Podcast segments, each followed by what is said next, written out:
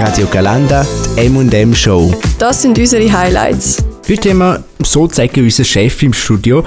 Gut, das klingt jetzt ein bisschen dramatisch, aber Fakt ist, der Thomas Weibel ist ja der Mr. Digest, also der Dozent für das Fach, wo wir drin auch Radio machen.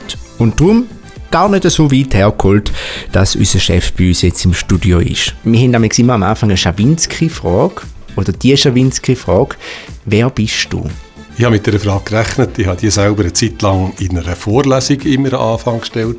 Wer bin ich? Ich bin jemand, der furchtbar gewungerig ist.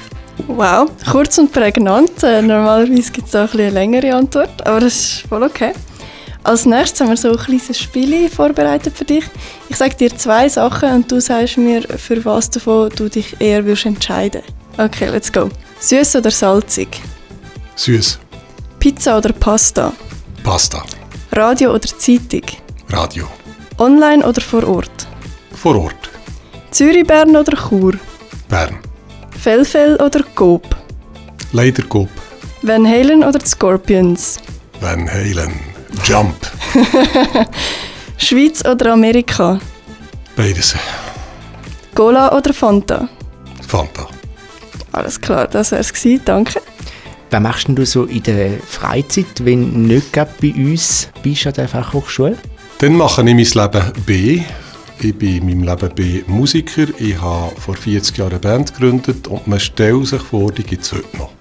Da tue ich Musik machen, tue ich üben, tue wir gemeinsam komponieren.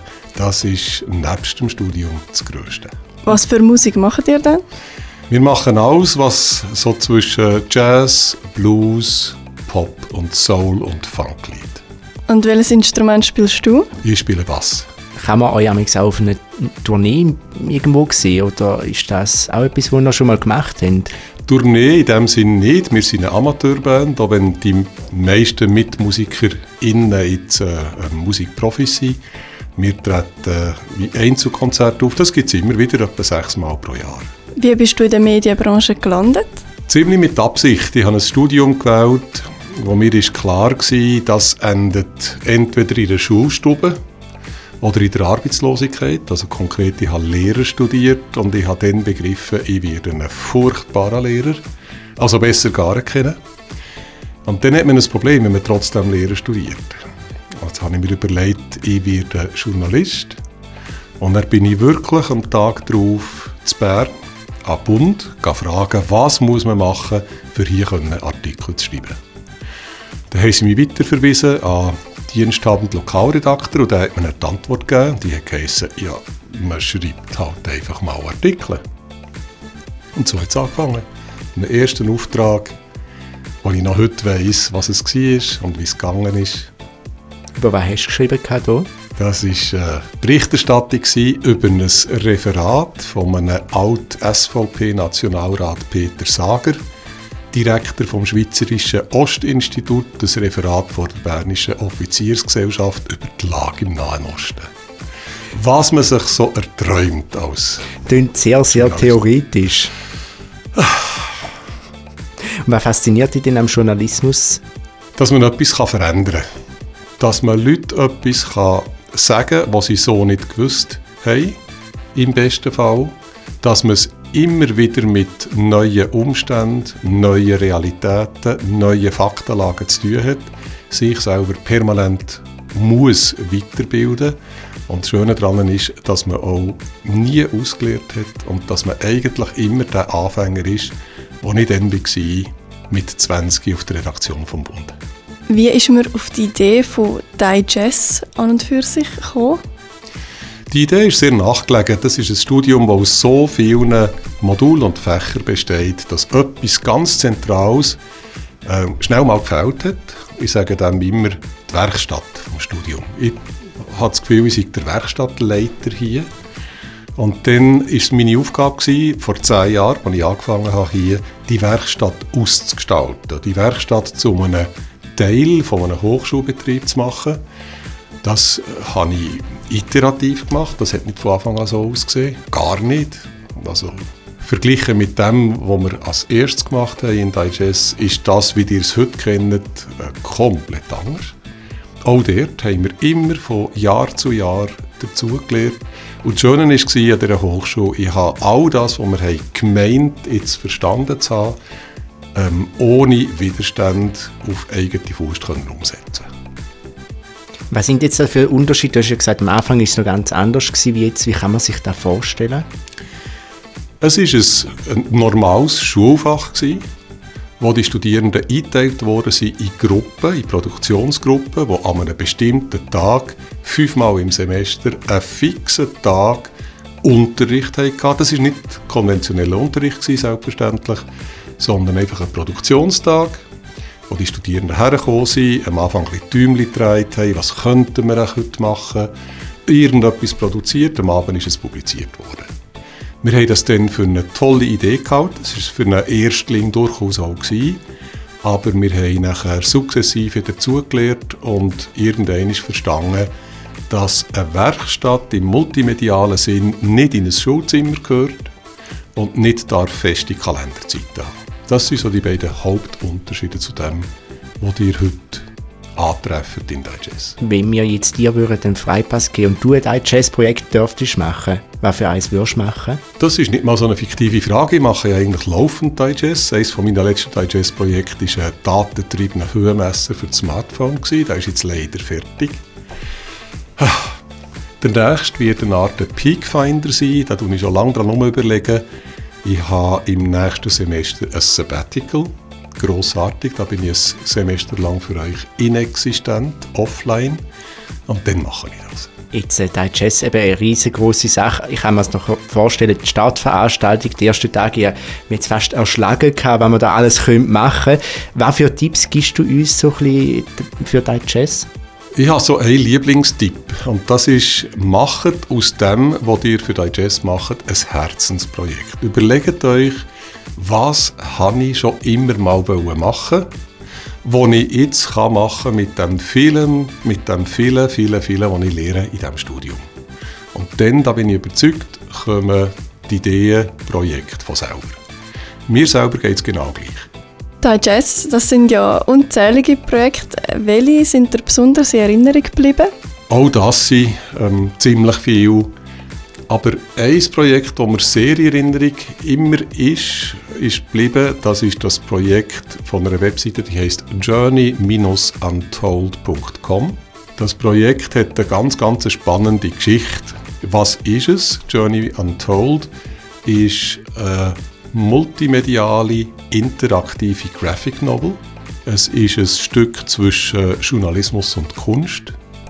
Und es hat angefangen mit vier Studentinnen und Studenten, die zu mir gekommen sind und haben gesagt, wir wollen ein Video über Flüchtlinge machen. Und das war so eine unspezifische Idee, dass ich relativ sarkastisch habe gesagt dann gibt das wahrscheinlich einfach noch ein Video über Flüchtlinge. Es war aber gut, gewesen, wir haben dann jetzt diskutieren gefunden, wie geht man so etwas an wie tut man das Thema journalistisch fassen? Was für ein Format könnte es geben? Aber ich bin halt eben nur der Werkstattleiter. Ein so ein Format zwischen Journalismus und Kunst, so virtuos umgesetzt wie die, ähm, der Webcomic im besten Sinn vom Wort, das wäre jetzt mir im Leben nie eingefallen. Die Studierenden sind gegangen, also nicht mehr gesehen in diesem Semester. Ende Semester war das erste Kapitel da, gezeichnet animiert, aufwendig vertont, mit O-Tönen aus den Weltregionen, wo die entsprechende Slide gerade spielt, auf einer Webseite, die sie von A bis Z selber geschrieben haben. Sensationell. Und das Schönste war, nach ihrer Digest-Zeit, nach vier Semestern, ist die ganze, sind die ganzen fünf bzw. mobil zehn Kapitel fertig gewesen, die Webseite fertig, als top professionell umgesetzt und sie sind aus dem Stand nominiert worden für ein Prix Europa, für das renommierteste Medienfestival in Europa. Aus dem Stand als Studierende von der Fachhochschule Graubünden. Jetzt äh, gibt es ja ganz viele Digest-Projekte, die ja super sind. Gibt es auch so Dinge, wo du dann anschaust und denkst, was ist jetzt da abgeworden? Ein bisschen böse gesagt. Das kommt durchaus auch vor. Es ist selten geworden. Am Anfang, wo die Studierenden sind, äh, verknurrt wurden, einen Tag mit mir in diesem kleinen Produktionsraum an der Kommerzialstraße zu verbringen, über dem Stundenplan. Das heisst, wir haben sie noch genötigt, Fächer, die sie vielleicht lieber wären zu schwänzen. Das war natürlich nicht schwänzen, sondern es war so festgelegt. Dann hat es viel so Verlegenheitsbeiträge gegeben. Das gibt es immer weniger. Immer mehr Studierende überlegen sich tatsächlich, was wette ich mit all dem, was ich jetzt hier lehre, anfangen. Und aus diesem Gedanken kommen manchmal Sachen, die sensationell rauskommen. Ganz häufig kommen aber auch Sachen raus dabei, die gelungen sind, aber da und dort eben nicht ganz. Das macht nichts. Das ist eigentlich sogar gewollt. Weil wir wissen alle, bei den Sachen, die wir an die Hand nehmen, die uns ähm, abverheilen, an denen lernen wir in der Regel viel mehr, als an denen, die wir einfach so können, zu mehr ausschütteln Wieso bist du Dozent geworden? Hui, das ist eine gute Frage. Eigentlich bin ich gar nicht Dozent geworden, sondern ich bin selbstständig geworden als Journalist und als Webentwickler. Und habe nachher überlegt, eigentlich habe ich ja normal eine pädagogische Ausbildung in meinem Rucksack da. Ich könnte doch mit dem noch etwas anfangen. Ich habe das nachher diverse Unien, die so ähnliche Studiengänge hatten, geschrieben. Und eine von diesen Schulen ist eben dann die damalige Hochschule für Technik und Wirtschaft Chur, die HTW. Ich bin daher eingeladen worden, den Studiengang anschauen. Und was ist frei war, dann war eine Stelle als wissenschaftlicher Mitarbeiter zu 100 Prozent. Ich war selbstständig und habe gefunden, nein, das ist gar nicht das, was ich mir vorgestellt habe. Spannend war, euch zu kennen, aber nein, danke. Und dann ist etwas Lustiges passiert. Ich habe in den nächsten zwei, drei Wochen so zwei komische Telefone bekommen. Von zwei Professoren, die da an diesem Studiengang unterrichtet haben. Der eine, ja, er sei häufig zu Zürich, ob ich mal zu Zürich sei, dann könnten wir doch zusammen eins ziehen. Er würde sich für das und das interessieren, für einen Algorithmus, den ich dann geschrieben habe. Ein anderer hat gesagt, ähm, er würde gerne sich mal mit mir ein bisschen über den Journalismus unterhalten, ob ich mal Zeit habe. Und jetzt ist es so, dass man als Selbstständige ja selten zu viele spannende Kontakte hat. Das habe ich selbstverständlich zugesagt. Ich habe vorhin schon gesagt, die sind etwas furchtbar gewungerig. Ich habe die beiden Lehrer kennen, bei beiden Mal haben überlegt, was hätte jetzt das sollen? Ich habe doch denen gesagt, ich wette das nicht. Und dann hat das Telefon vom damaligen Studienleiter, Rudi Müller, der hat gesagt, ja, ich muss noch einmal auf Chur kommen. Aber es wäre schön, wenn wir uns noch einmal sehen würden. Er lädt mich auf ein Bier ein, in die Rio Bar zu Zürich. Und ein Tag wie heute, wunderbar warm und sonnig, sind wir in die Rio Bar gehockt. Und dann ist mir etwas passiert, das habe ich in meinem ganzen Berufsleben noch nie erlebt. Lehnt sich der Rudi Müller zurück und sagt, so Herr Weibel, und jetzt sagt doch, was ihr am liebsten würdet machen. Und das machen wir. Also du hast eigentlich einen Freipass in Sinne bekommen? Völlig, und das hätte ich mir nie vorgestellt, mir, mir nie träumen spricht uneingeschränkt für diese Schule, für diesen Studiengang, für diesen Studienleiter so etwas möglich gemacht zu haben. Und aus dem ist dann eben am Ende das Digest geworden. Wie würdest du jetzt das MMP-Studium in drei Wörtern beschreiben? Engagiert, ganzheitlich, Kommunikation. Und was ist so der schönste Moment für dich bisher in deiner Dozentenkarriere? Das ist ganz eine schwierige Frage. Weil so schönste Momente hat es immer wieder gegeben. Es hat schönste Momente gegeben, eine Studentin, die ich mal in meiner ganz frühen Anfangszeit durchgefallen bei DJs. Die war völlig erbost und hat mir alles Schangwüst gesagt. Und hat von dem Moment an so richtig Gas gegeben. Die hat nur noch sensationelle Startprojekte gemacht. Da ist mir bewusst worden, irgendwie so letzt habe ich es dann vielleicht doch nicht gemacht. Das ist nicht so ein offensichtlicher schöner Moment, logischerweise. Wirklich die absoluten Highlights sind zum Beispiel jedes Jahr das Multimedia Festival, hat es früher geheißen, jetzt heisst es Multimedia Night oder Award Night. Zu vergeben oder zu sehen, wie eine Jury, eine externe Jury, die Digest Awards vergibt an studentische Produktionen, die man nicht anders kann bezeichnen als sensationell dort dabei sein und vielleicht der ein oder andere Mal sogar können dürfen, in meinem Fall eher müssen auf der Bühne zu stehen, das sind ganz sicher Glanzlichter. In dem Fall bist du einer, der lieber im Hintergrund ein bisschen werkeln tut, wie, wie auf der Bühne stehen. Das ist es so. Auch wenn ich im Radio bin, ich am Mikrofon, da bin ich logischerweise im Vordergrund, aber dort, wo ich mir so auslesen konnte, dort bin ich Bassist geworden und Bassisten sind meistens hinter beim Schlagzeuger. Hast du noch einen Musikwunsch für die heutige Sendung? Habe ich einen Musikwunsch für die heutige Sendung. Ja, das habe ich. Tatsächlich. Das trifft mich jetzt ein bisschen auf dem falschen Fuß. Als die Schweizer Lokalradioszene ganz jung war, hat das Radio Extra Bern ein Phone-In gehabt. Ich weiß nicht mehr, wie es geheissen Der Moderator war der legendäre Tisa Lutherburg. Matthias Lutherburg ist dann vom alten DRS 1 zu Radio Extra Bern gekommen. Ähm, und in diesem Phone-In habe ich es fertiggebracht, glaube sechs Wochen, sechs Mal hintereinander immer den gleichen Titel zu wünschen und jedes Mal durchzukommen. das war Ulla Meinecke mit dem Titel «Die Tänzerin». Also bei uns kommst du ganz sicher durch. Ui, schön, da freue ich mich drauf. Den spielen wir sehr gerne für dich. Danke vielmals, Thomas, dass du da bist und dir Zeit genommen hast. Sehr gerne geschehen, das war näher. Merci vielmals. Schönen Feierabend mit Radio Galanda. Der Beat von Chur. Hey! Radio Galanda. Hanima, der Faktenmann. Fakten, die du ganz sicher noch nicht kennt hast. Letzte, als ich durch meinen Instagram-Feed gescrollt bin, sind mir flauschige Tierli aufgefallen. Du meinst Koalas? Ganz genau. Ah ja, ja, Koalas sind wirklich mega faszinierend und so das pure Gegenteil von uns Menschen. Wir sind so etwa 18 Stunden pro Tag auf der Beine und Koalas, die sind bis zu 18 Stunden pro Tag am Schlafen. Oh, das ist ja ein Traum. Aber überleben sie dann überhaupt so viel Schlaf? Ja, im Fall ganz gut. Die Koalas die schlafen so lange, weil sie mega viel Zeit brauchen, bis die Eukalyptus verdaut haben. Sie sind halt schon ein bisschen Genüsser und sie sind meistens eher zur Nacht unterwegs. Am Tag dort schlafen sie. Was machen sie dann, wenn sie mal wach sind? Mehrheitlich essen. Was für ein Traum. Ein normaler Koala, der isst bis zu 1 Kilo Eukalyptusblätter pro Tag und Koalas die sind im Fall auch noch wählerisch.